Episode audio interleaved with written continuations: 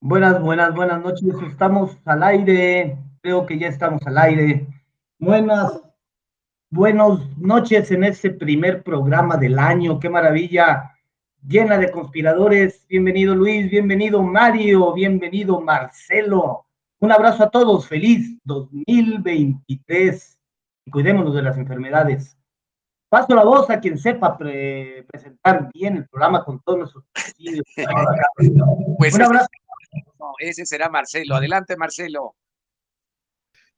Saludos, eh, queridos radioescuchas a través del ciberespacio, a través de internet, tú que nos estás escuchando a través de tu dispositivo móvil, de tu ordenador, de tu computador, de tu laptop, de todo dispositivo digital con acceso a internet en todo el mundo, desde México para todo el mundo. Estamos iniciando el primer programa del año 2023 de Conspiradores de Historias, todo un año, todo un año para elucubrar, para hacer reuniones maquiavélicas y poder delucidar estos temas que, sobre todo a los dramaturgos, pero en general a las personas que hacen teatro, les interesa. Conspiradores de Historias es traído a ustedes por puertaescénica.com, Puerta Escénica, tu acceso al arte, el portal en internet de teatro y cine desde Puebla para el mundo. Recuérdalo, puertaescénica.com con notas, artículos, reportajes, entrevistas siempre actualizadas del mundo del cine y del teatro en general. puertaescénica.com. Gracias a las personas que se vayan uniendo a través de sus dispositivos, a través de Internet.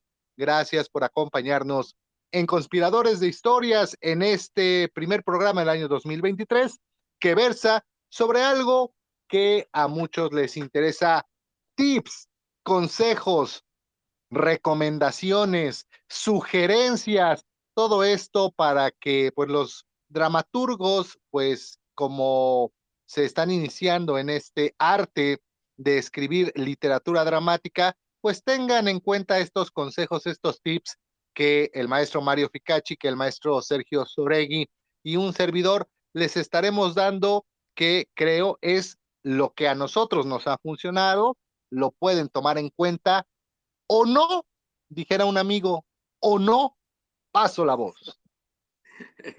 Buenas noches, muchas gracias por esta introducción tan, tan rica en términos tecnológicos y tan rica en, eh, en la aceptación de que algo hay de maquiavélico en estas reuniones de los de cada de, los del segundo martes de cada de cada mes. El tema es estupendo. Los saludo con mucho cariño porque como, como dice aquí el, compañero Sergio, qué bueno que seguimos, qué bueno que tenemos la voluntad de continuar y que no nos amedrenta el frío y que no nos amedrenta la violencia por fuera. Tenemos esta hora muy agradable, además de un conversatorio aquí en la red a través de Telegram. Pues feliz 2023, les diría yo, feliz 2023. Me, me apena no haber estado con ustedes en, la, en, la, en la plática correspondiente al mes de noviembre. Me parece que me la perdí por andar del tingo al tango, como decimos a veces. Y les propongo un, una, una, una mecánica el día de hoy, dado que somos tres, tres dramaturgos. Les propongo que eh, nos pasemos la bolita diciendo un tip cada uno de nosotros, porque si, si eh, tomamos el micrófono y somos buenos para eso, vamos a decir todos los tips posibles y entonces al siguiente le va a corresponder solamente decir, pues eh, repito lo que fulano dijo, repito lo que Marcelo dijo, repito lo que Mario dijo o repito lo que Sergio dijo. Entonces, ¿qué les parece esta mecánica que vayamos dosificando para nuestros eh, interesados eh, ciberescuchas? Vamos diciendo un tip cada uno de nosotros para no repetirnos y no hacer uso del micrófono en forma monolítica. Adelante, Sergio o Marcelo. Sí, bueno, eh, me la pones complicada. Yo pensaba y pienso, pues, este, pues va, me voy sobre eso. Ah, vamos eh, desglosando punto por punto. Yo, eh, desde el inicio, una de, los, de las cosas que descubrí para poder escribir y es sobre lo que trato de, de, pensar cuando comienzo cualquier cosa que vaya a escribir. Pienso en Horacio Quiroga, el gran maestro cuentista eh, sudamericano, y con su decálogo del perfecto cuentista. Creo que es perfecto, o sea, este, Horacio nos, nos, pone en 10 puntos las cosas que debemos de cuidar. Él habla de, de cuento porque él escribe cuento pero en general yo pienso que, en general es para todos los que queremos escribir literatura. Y sin más, voy con el primer punto, que para mí es importantísimo, ¿no? Este, dice Horacio Quiroga como, como primer punto, cree en un maestro, en, en, en o Pasán, Kipling, Chejo, dice, ¿no? Cree en tu maestro como en Dios mismo. o sea, Quiere decir que cuando tú te sientes a escribir, lo que ya hemos dicho, tienes que tener ya una, qué es lo que quiero decir y cómo lo quiero decir. Y para llegar a esto, pues tienes que tener a tus maestros. Y los maestros son los que están atrás de nosotros, los grandes, no, no los contemporáneos. Y no porque no sean buenos los contemporáneos, sino porque los grandes maestros son los que han sobrevivido al pasado. siendo presente, siguen presentes. Ellos son los maestros. Y entonces es a los que tenemos que acudir para cualquier duda. Porque todo, eh, todo está inventado. Nadie va a inventar el hilo negro. Todo está inventado. Nada más hay que localizarlo, entenderlo y adaptarlo y hacerlo propio. Y este es mi primer punto y mi primer consejo.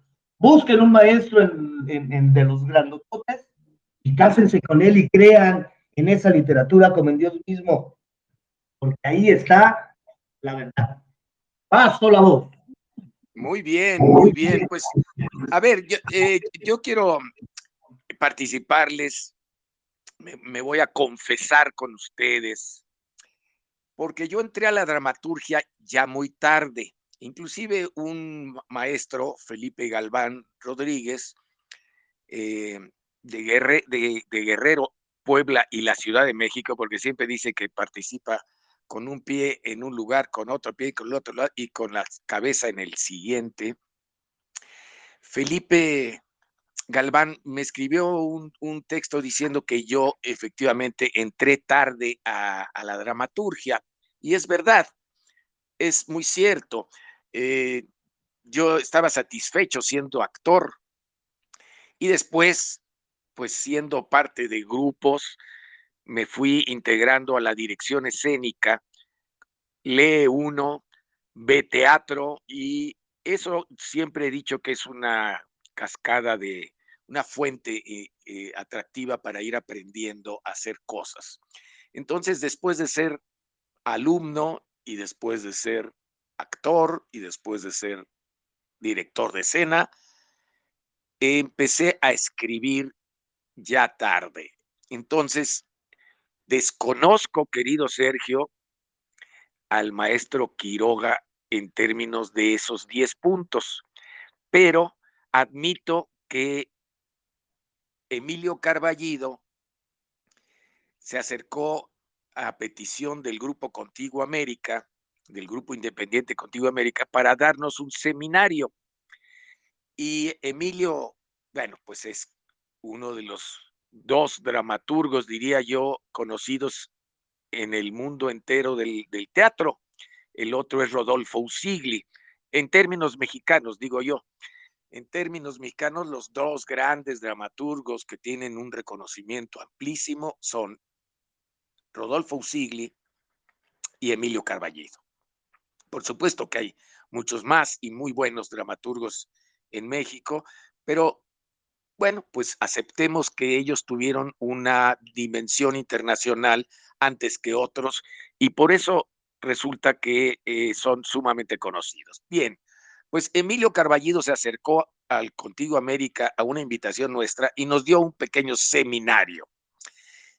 Y tal cual era Emilio, con su voz chillona, eh, con su voz aguda, con su voz eh, tan, tan, tan reconocible, eh, nos fue contando que aquellos que nos sintiésemos atractivos a escribir, debiéramos siempre de traer consigo una pequeña libreta y un lápiz o una, una, pluma, una estilográfica, y que estuviésemos dispuestos a escribir, porque en el entorno están personajes, están situaciones, está todo tipo de escenas que si somos lo suficientemente sensibles, curiosos y metiches, podemos encontrar la forma de hablar de determinada persona, el, el, personaje que, que, nos atraiga, eh, la situación de la cual podemos abrevar, y en fin, ese es el tip que yo les paso porque el riquísimo dramaturgo mexicano, no en términos económicos, sino el, el, rico en términos de, de, obra reconocida, Emilio Carballido, nos pedía eso como un buen tip y ahora les le paso la palabra a Marcelo.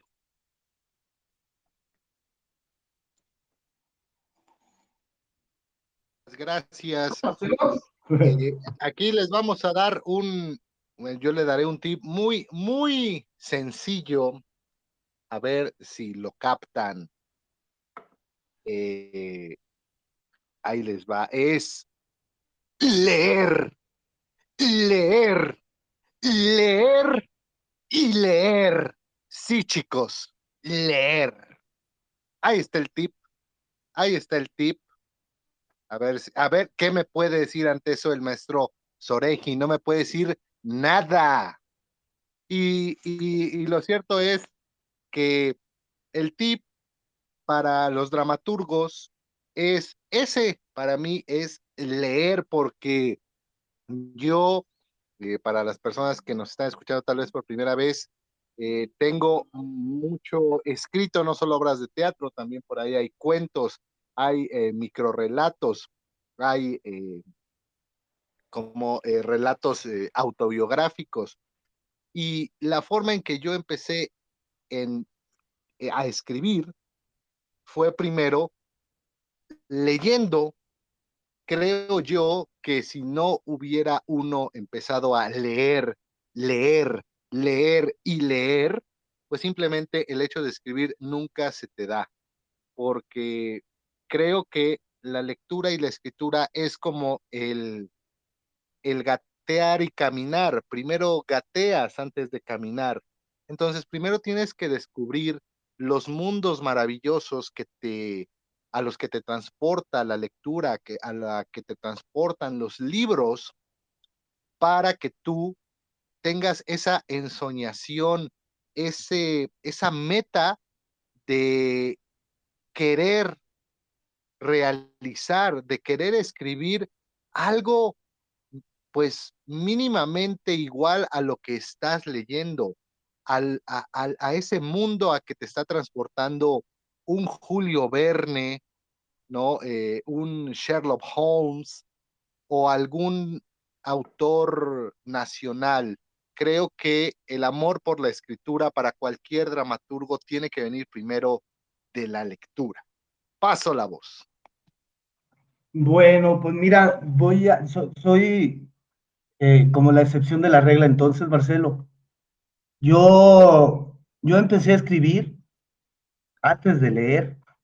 Yo en la prepa no leía, yo en la prepa leí mi primer libro, fue una novela que se llamó, que se llama El no nato.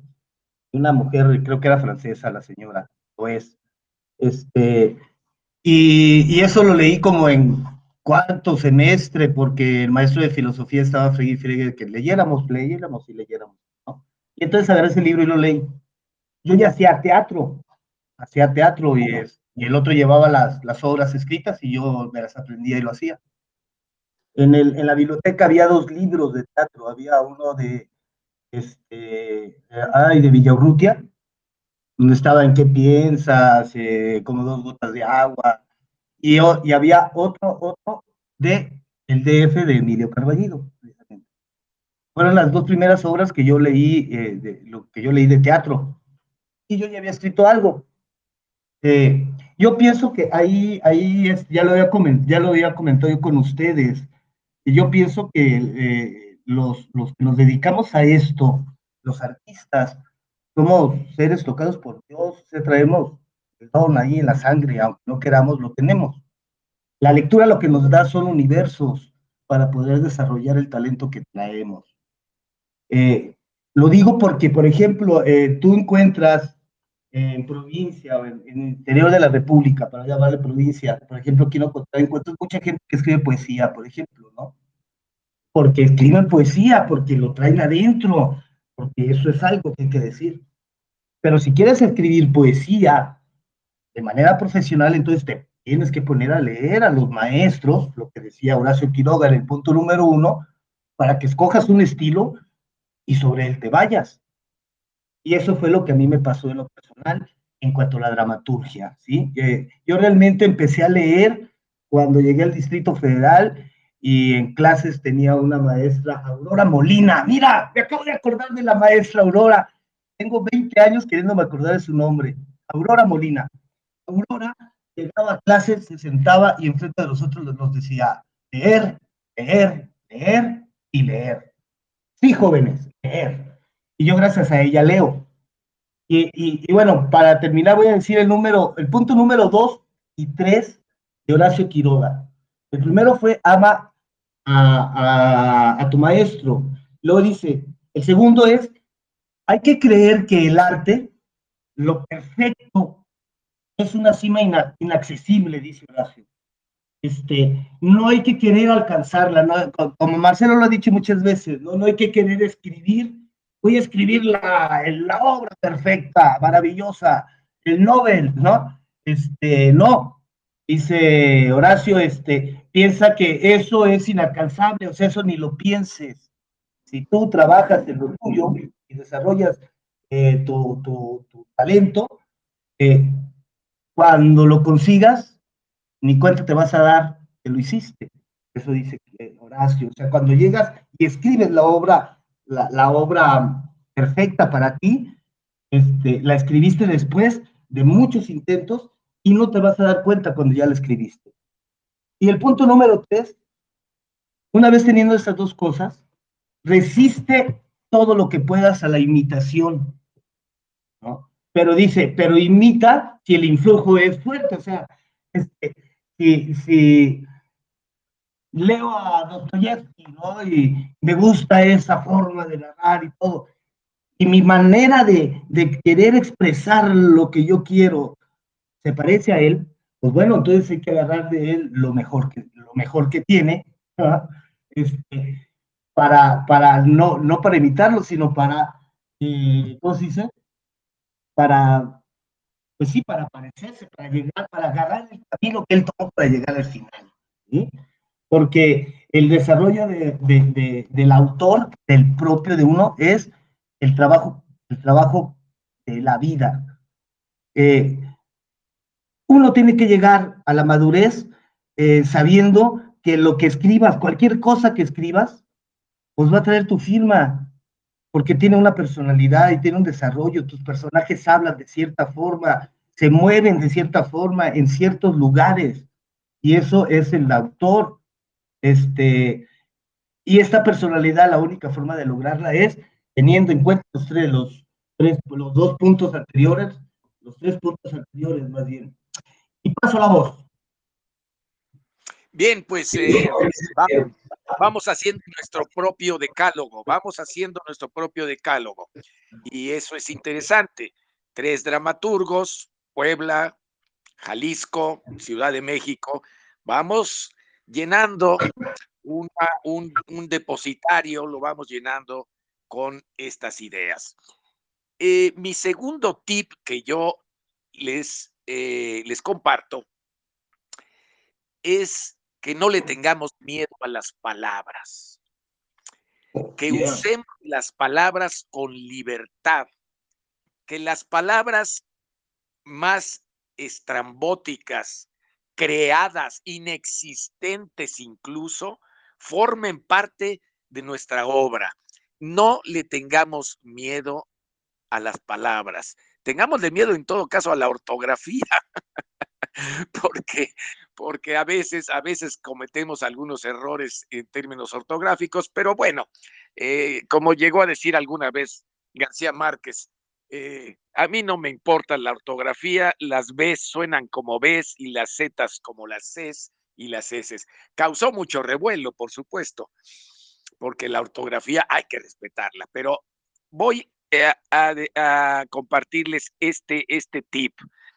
Eh, en mi caso, cuando yo empecé a escribir, les, ya les he explicado que, fue a partir de los 80, ya tengo 30 años de estar en esto. Eh, me, me, me importó mucho hablar de la violencia, de la violencia como la fui yo detectando y cómo fui haciéndome a la idea que la semilla de la violencia que ahora ocupa eh, un, un, lugar desgraciadamente preponderante en nuestro país, la, el germen de esa violencia está detrás de los muros de cada casa, está detrás de las ventanas, está eh, detrás de las puertas de cada, una, de cada una de las casas, departamentos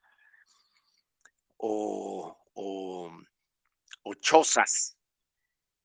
Es decir, la violencia surge intramuros, es la violencia familiar la que después se va expandiendo. Esa fue una de mis, de mis ideas y la, las, las quise, la quise dejar plasmada en una pentalogía de la violencia. Escribí cinco formas de detectar la violencia, lo mismo entre una pareja, lo mismo entre, entre niños y sus, y sus compañeros de clase, el clásico bullying, lo mismo en la literatura infantil con personajes ficticios y en, la, en las familias, eh, la, violencia intrafamiliar.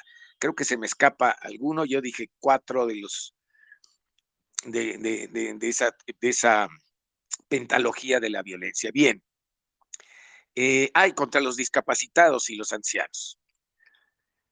Esa es, esa es la quinta de, mis obras, para expresarme sobre ese tema y las palabras me rebasaron. Eh, no se puede hablar de la violencia sin tener que tocar ciertas palabras que no son parte de nuestro léxico, pero lo son en torno al tema. Y una de esas, de esas obras, una de esas obras la, la tomó un conocido director de la Ciudad de México, Wilfrido Momox, que la dirigió. La dirigió y se llama El Cuidador y la presentó en uno de los encuentros nacionales de los amantes del teatro. Director Wilfrido Momox, autor Mario Ficacci.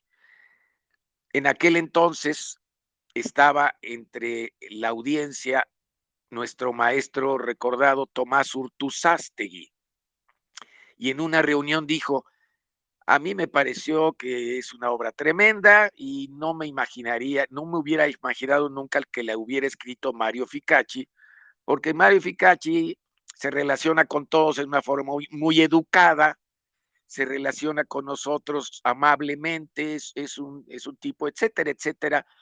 Y, y, esa fue la mejor crítica que yo pude haber recibido, porque resulta que escribiendo las palabras que me venían a la mente, que eran reflejo de lo que era la violencia en la obra del cuidador, estaba pasando hacia el espectador tal como yo quería, que lo removiera, que lo que, que se eh, que, que aprendiera que ese léxico que yo estaba poniendo en la obra, que está, por cierto, publicada, tenía que ver con el tema tratado. Entonces, eh, yo le paso la palabra ahora a Marcelo. Tengan en cuenta que las palabras, decía Octavio Paz, chillen putas, porque las palabras no se defienden solas y nosotros debemos de, faltarles totalmente el respeto y usar las palabras tal como son dichas por los personajes. Adelante, Marcelo.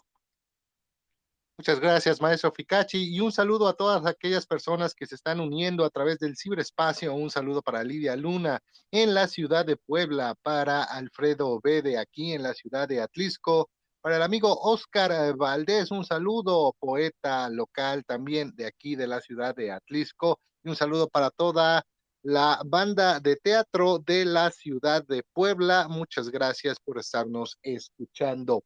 Un consejo eh, que a mí me ha servido mucho y va de la mano sobre el consejo que pues nos mencionaba el maestro Cachi de Emilio Carballo, que era llevar una libreta, es sé chismoso, pero un chismoso moderado, no un chismoso no obvio. ¿Qué quiero decir con ser chismoso? Eh, si, si tú que nos estás escuchando eres como yo, eh, clase, clase media que utiliza el transporte público, que seguramente no estarás manejando automóvil todo el tiempo para transportarte a tus diferentes eh, lugares de, de sociabilización, utilizas transporte público, utilizas tus piernas, caminas. Durante esos trayectos, sé chismoso, en el, en el transporte público, sobre todo, eh, tenemos ahorita muy arraigada la costumbre quizá de estar escuchando música o escuchando cualquier otra cosa a través del celular cuando vamos en esas, eh, en esas jornadas de transportación. Pero al ser chismoso, tú podrás estar escuchando las conversaciones de los demás. No expreses ningún tipo de gesticulación en la cara, no lo expreses, solamente escucha, mira hacia la ventana, haz, haz como que estás viendo cualquier otra cosa, pero trata de mantenerte siempre a la expectativa de las conversaciones de los demás, porque de ahí pueden surgir grandes temas, grandes anécdotas que puedes plasmar y potencializar en tu dramaturgia. Y por supuesto, ahí se eh, uniría el tip de lleva una libreta, porque mientras tú estás sin hacer ningún tipo de expresión, siendo chismoso, podrás escribir la idea en esa libreta, tomando eh, información, tomando nombres, empezando a plasmar el primer bosquejo para esa nueva dramaturgia venidera. Sé chismoso es el tip. Y para ah, terminar mi intervención, pues este, este, son, somos gentes tocadas por Dios, este, con todo respeto, maestro Soregui, pues es que eso lo cree usted porque vive en Ocotlán y en Ocotlán se apareció Cristo y aventó rayos de luz con las manos. Y nos aventó rayitos. Bueno, continúo. Si vas a escribir lo que vayas a escribir, lo primero que tiene que pasar es, debes de confiar en, no, no en, en que soy el más fregón escritor de todos.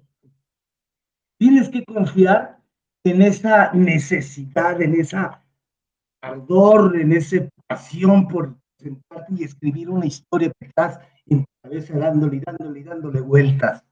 Y esto, de esto es de lo que tienes que estar enamorado, como si, como si fuera tu novia. Es lo único que importa, esa pasión interna que motiva que te sientes a horas y horas y horas escribir dos líneas para que digan lo que tú estás pensando. para lograr esto, pues bueno, ya nos dimos otros tips anteriores, ahora sí voy a empezar. ¿Qué es lo que hay que escribir? Cuando te sientes a escribir, ya una vez que dices, sí, estoy enamorado de mi pasión por escribir, voy a escribir. Si me siento a escribir, desde la primera línea que escribo, cuando me siento escribir, es porque yo ya sé a dónde voy, qué es lo que quiero escribir. Si quiero, si, si, quiero escribir una cosa bien hecha, bien escrita, desde el primer momento en que me siento escribir, tengo que saber lo que estoy escribiendo porque las tres primeras líneas de, nuestro, de nuestra obra son tan importantes como las últimas tres. Entonces hay que tener bien estudiadas, bien estudiadas, porque esas, en esas primeras líneas es en donde el autor, digo, en donde el, el público se prende o no se prende de la obra. Y esto sucede en la presentación de los personajes, iniciando la obra. Shakespeare es un fregoncísimo para eso. En, en, en Romeo y Julieta, las primeras escenas, lo primero que vemos nos presenta una Julieta sobreprotegida, nos presenta un Romeo ensoñador y luego nos manda a una plaza donde presenta a los personajes verdaderos, que son a las familias matándose entre ellas. Este, y eso lo hace, lo hace rapidísimo y es genial porque te manda todo el panorama y toda, toda la historia de lo que viene. Este, y como último consejo en esta intervención, eh, para poder escribir mi mamá me odia, no hay otra forma más certera de escribirlo que mi mamá me odia. Eh, cuando las palabras llegan, son las palabras que tienen que ir. Eh, entre más lectura tiene uno, las palabras que le van llegando a uno son más exactas. Por eso la lectura es muy importante. Eh, y confiar en lo que estás escribiendo. Confía en tu vocabulario, como decía eh, Mario. No le, tenga, no le tengamos miedo a las palabras. Eh, si las estás pensando es porque ahí es donde va esa palabra. Y para terminar, no adjetivicen demasiado. Este, si alguien es flaco, es flaco no es, ah, es mucho, muy flaco y está sí, sí, sí. Este, no, los adjetivos que, no, que, que, que, eh, que se escriben sin necesidad alguna son como la basura en el césped, este, estorban al, al, lector, estorban al público cuando está viendo la obra. Eh, es entre más sencillo sea tu enunciado, es más claro. Y en el teatro lo que buscamos es la claridad de la escena, que quede resuelta de tal forma que cualquier persona que esté sentada ahí enfrente la entienda.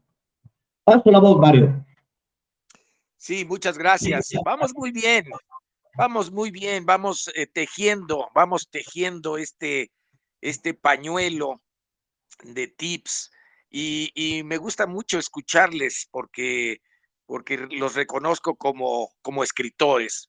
Fíjense que eh, mi siguiente tip tiene que ver con algo que, que le hace falta a la comunidad artística en general. Es la humildad.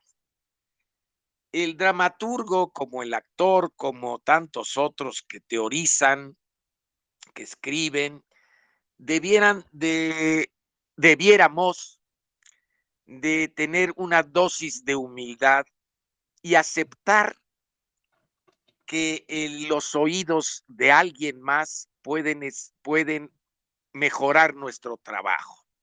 ¿A qué me refiero?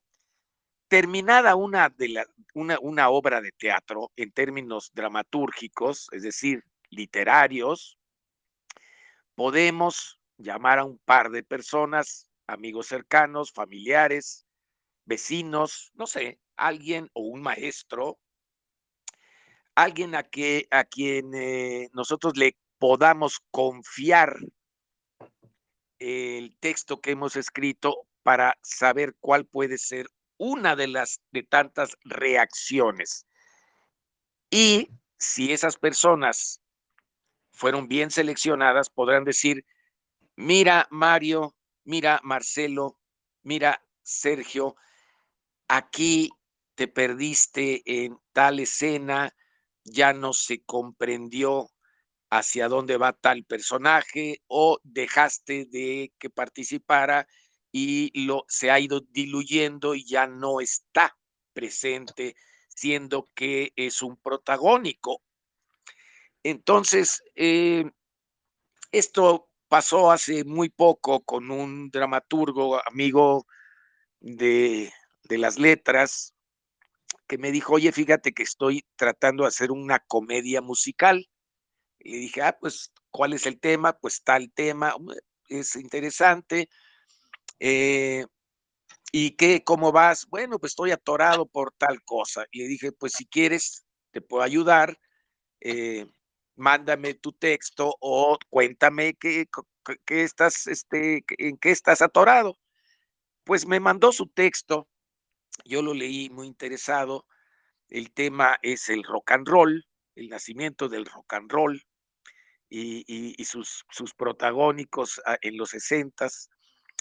Y, y, le hice ver que le hacía falta tal cosa y lo tomó muy en serio y modificó esa tal cosa que yo le, le expuse con, con siendo su amigo, pues, este, no siendo un crítico eh, como solían ser ciertos talleres eh, en, que, en el que se presenta la obra ante los compañeros que están inscritos en el taller. Y desbaratarla.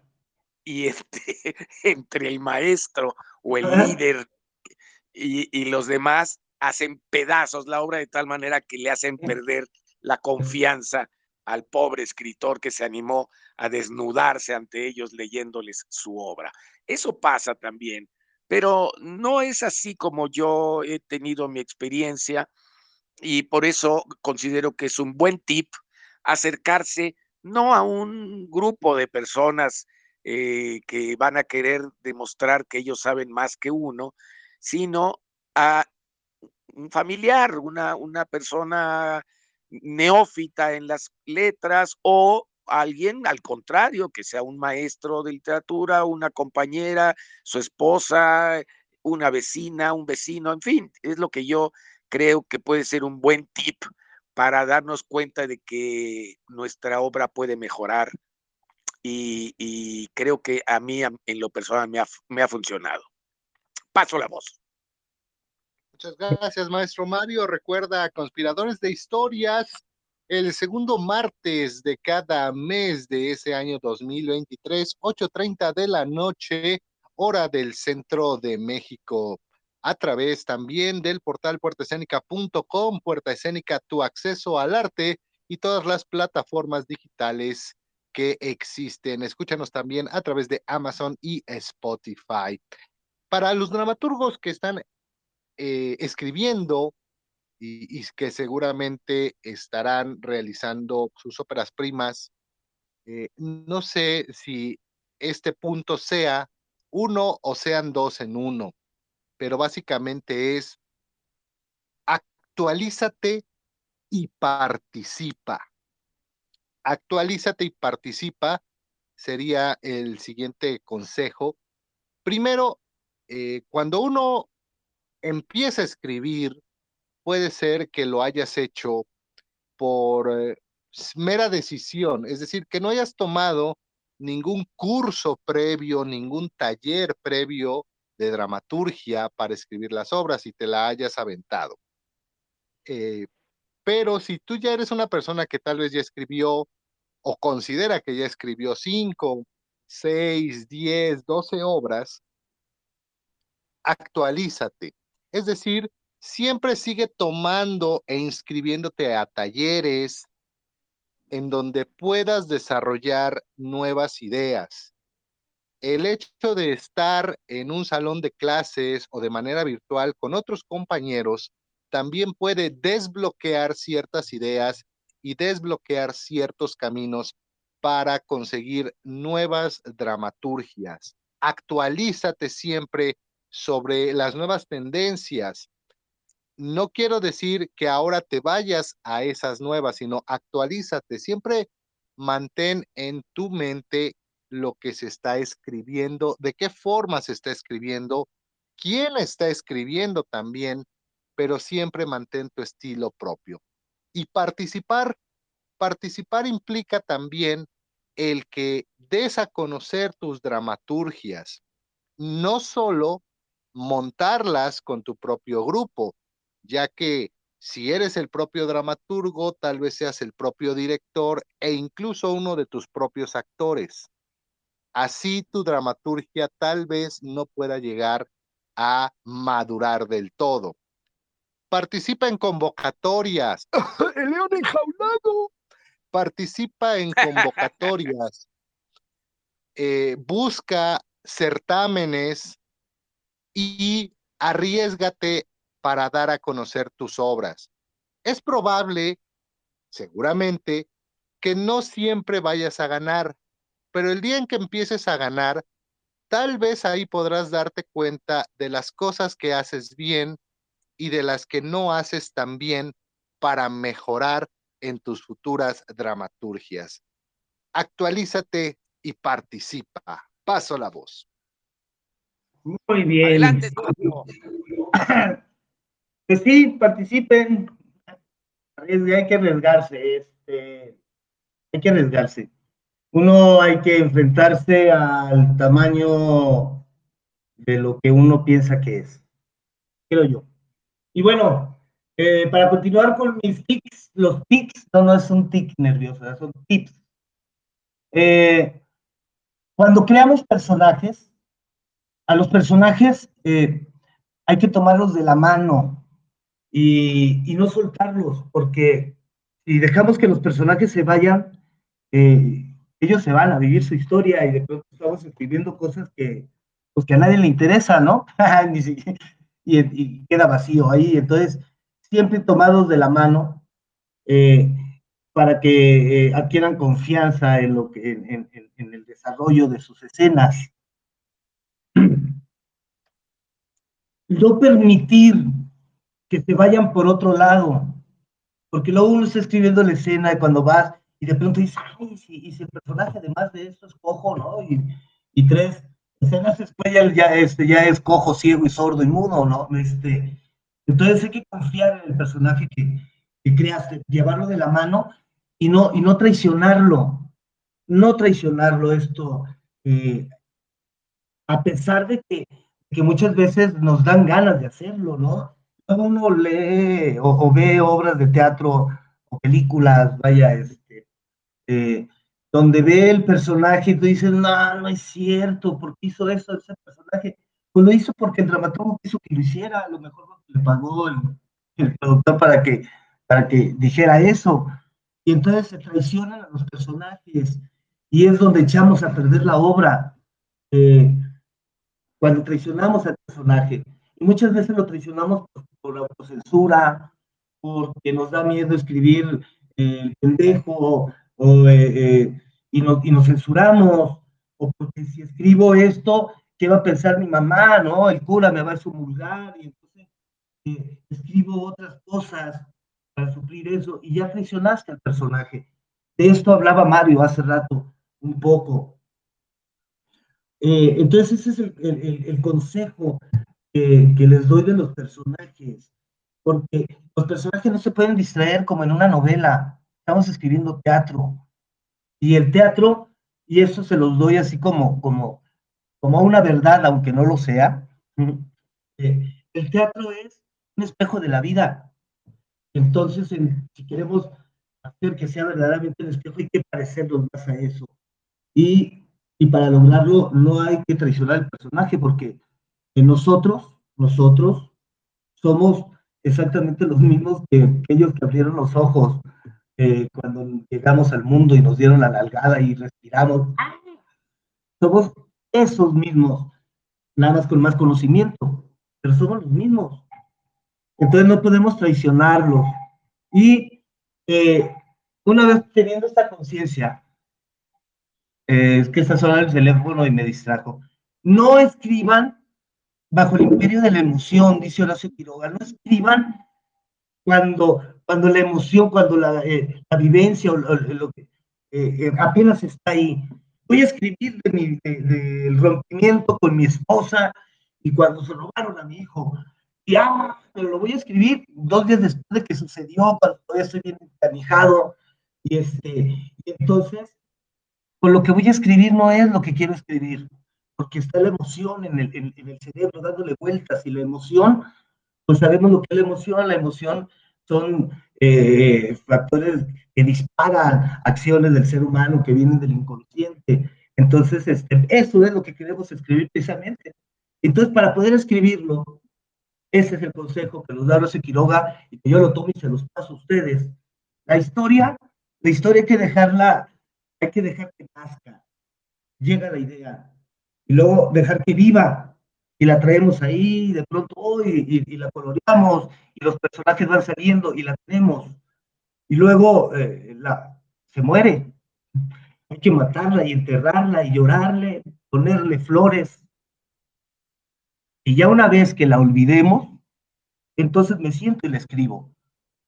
Para poder escribirla, porque eh, eh, los, una corrida de toros, la, el, el, cronista está fuera del ruedo, está en la barrera, no está en el ruedo.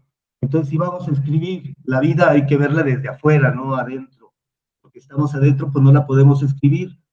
Y cuando estemos escribiendo, no pensemos en qué va a pensar Mario. Si escribo esto, ching, Mario, Mario me parece, no, va a decir que no sé escribir, mejor lo escribo de esta forma.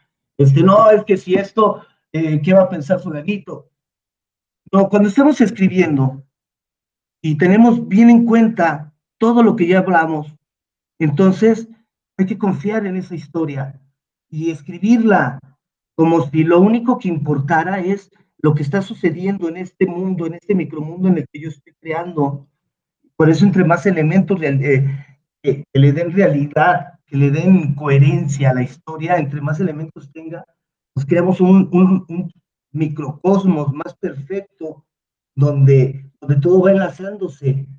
Entonces, hay que encerrarnos en eso, porque si empezamos a, dejar que entren ideas ajenas, eh, puede, podemos terminar escribiendo pues, un universo que no es el que queríamos escribir, entonces estaríamos traicionando uno de los primeros puntos de los que hablamos arriba.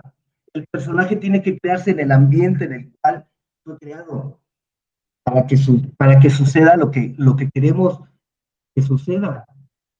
Es la única forma en que, en que los personajes cobran vida en, en, en la escena. Esto lo, lo, lo, lo, dijo muy bien en Seis personajes en busca de autor de este, ay, del italiano, ¿alguien me ayuda? De Pirandello, de Luigi Pirandello, ¿no? Eh, cuando tú estás escribiendo el personaje, una vez que lo escribes, de pronto personaje, este, hay veces que tú dices, no, pero es que yo quería que, que abriera la puerta izquierda, pero la escena, todo te va a, que el personaje tiene que abrir la puerta derecha. Porque, porque es el personaje. Eh, y entonces cuando uno que lo lleva de la mano sabe y dejarlo, y si abrí la puerta izquierda, entonces es cosa mía y no de él. Y esas son las cosas en las que tiene que trabajar uno. Paso la voz. Pues eh, sí, repito que estamos eh, urdiendo una trama hermosa que se llama Tips para, para los nuevos dramaturgos, o podría también titularse ¿Cómo me ha ido a mí como dramaturgo? Y yo ahora les daré un tip. El mejor momento para el dramaturgo es cuando ve su obra en la escena, cuando la ve ahí, cuando surgen los personajes y uno también descubre ahí alguna falla quizá, pero ese es el mejor de los momentos, salvo que Sergio o Marcelo me contradigan. Estamos escribiendo con la idea de ver representadas nuestras letras, ver nuestros personajes, ver las escenas que, están, que hemos escrito. Bien. Entonces, esto va hacia esta fase de la creación que nos corresponde. Vamos a escribir para que un director y unos actores interpreten nuestra obra. Esto es clarísimo. Antes, el dramaturgo era el propio director. No digo que eso se haya perdido del todo. Yo, he, yo mismo he dirigido mis obras, así como Marcelo las suyas y supongo que Sergio también. Pero eh, se perdían aquellos dramaturgos en acotaciones, en didascalias, en páginas y páginas para dirigir la obra que estamos escribiendo. Y esto está siendo superado, por supuesto.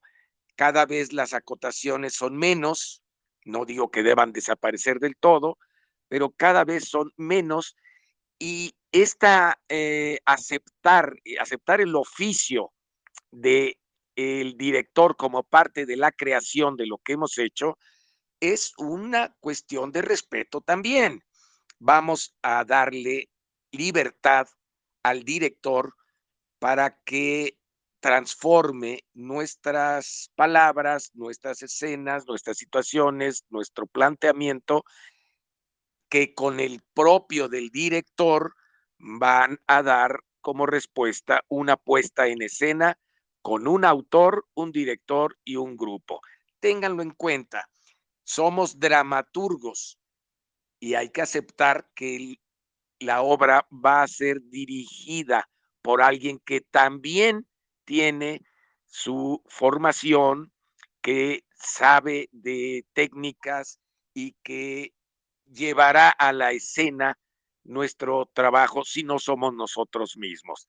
Seamos parcos con las acotaciones y las eh, señales de, eh, de confusión que, que pueden permanecer cuando queremos ser el autor, el director, el crítico, el actor y el productor.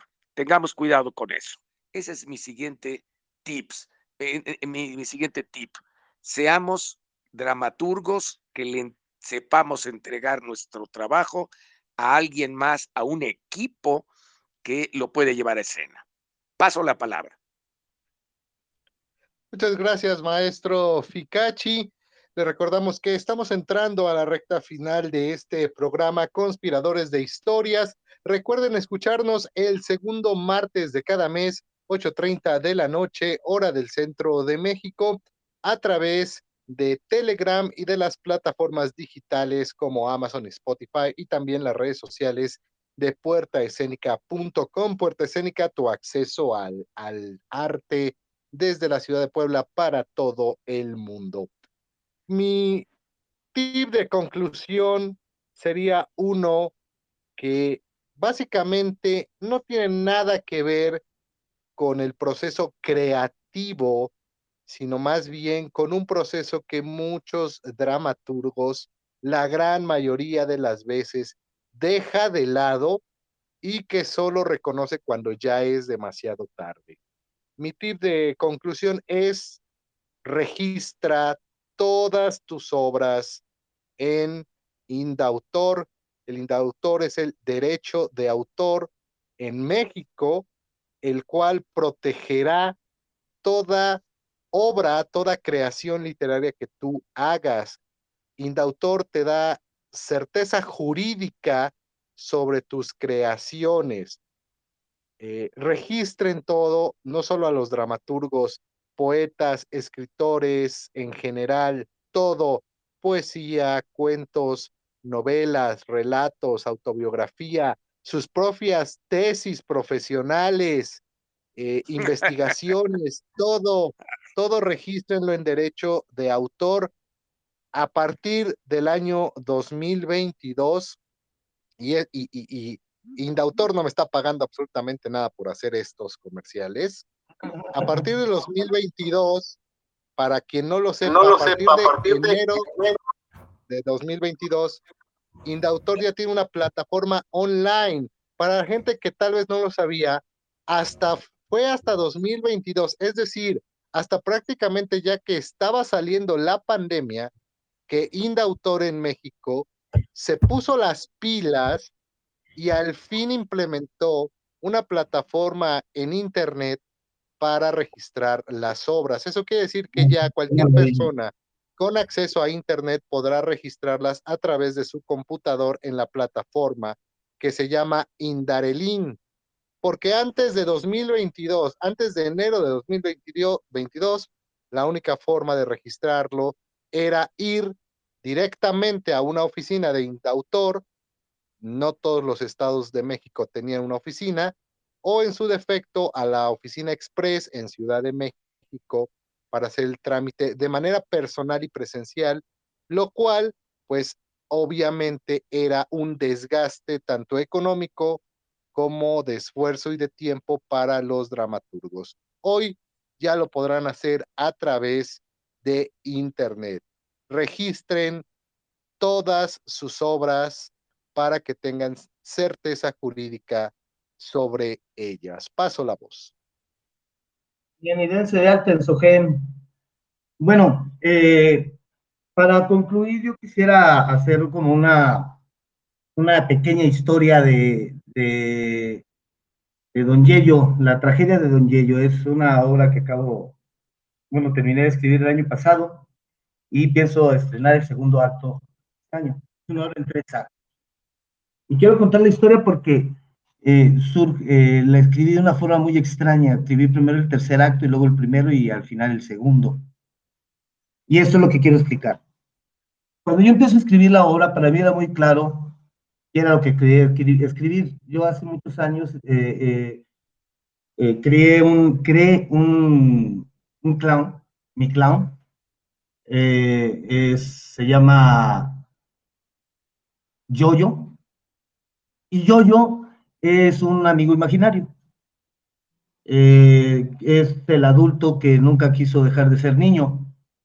Entonces es un adulto de 12 años. Y juega, es un niño de 12 años.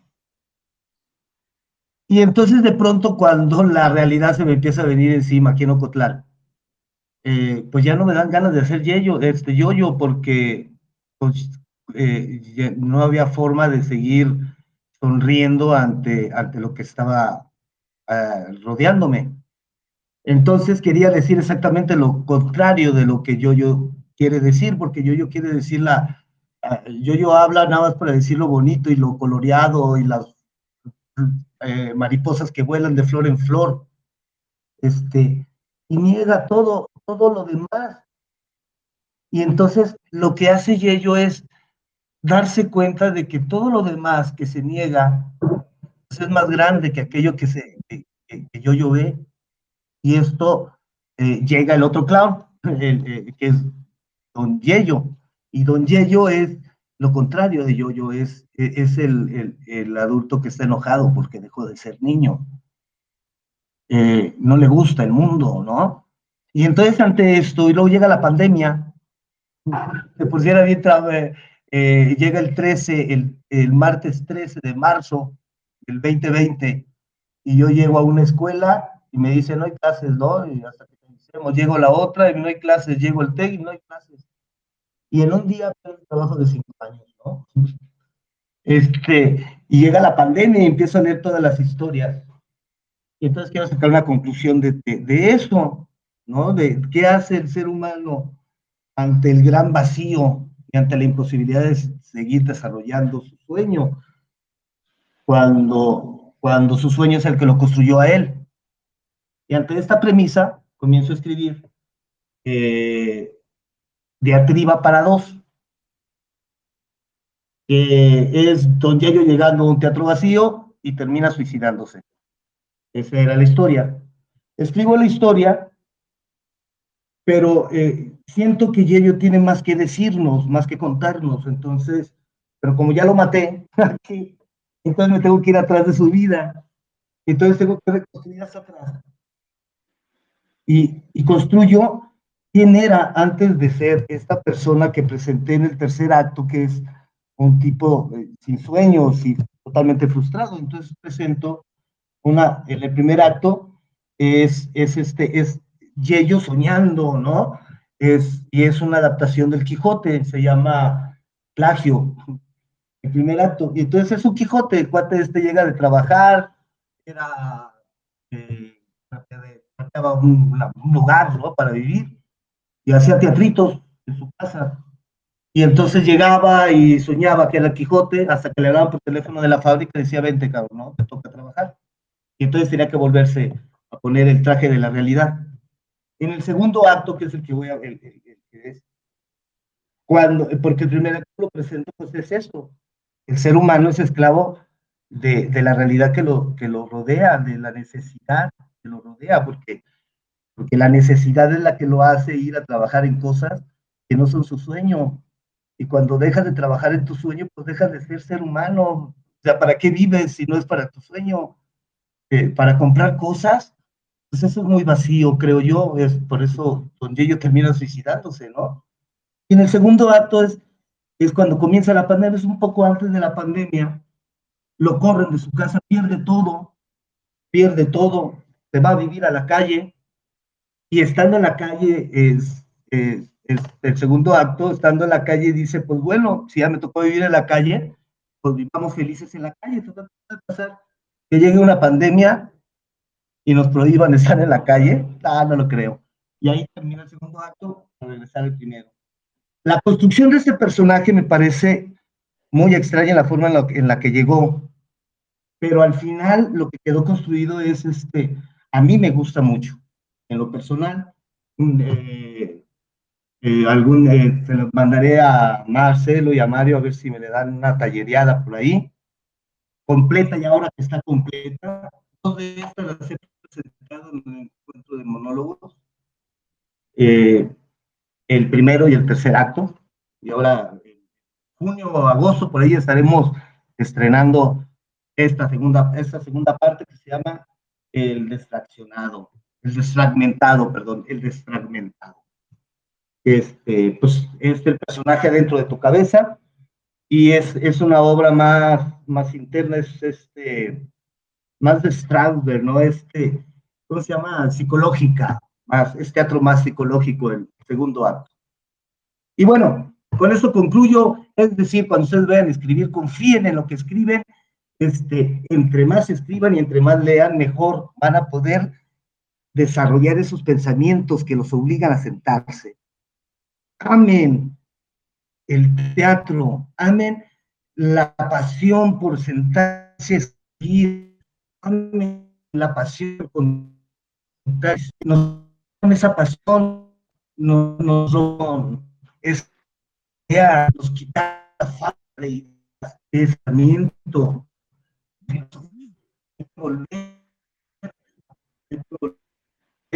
aprender a inventar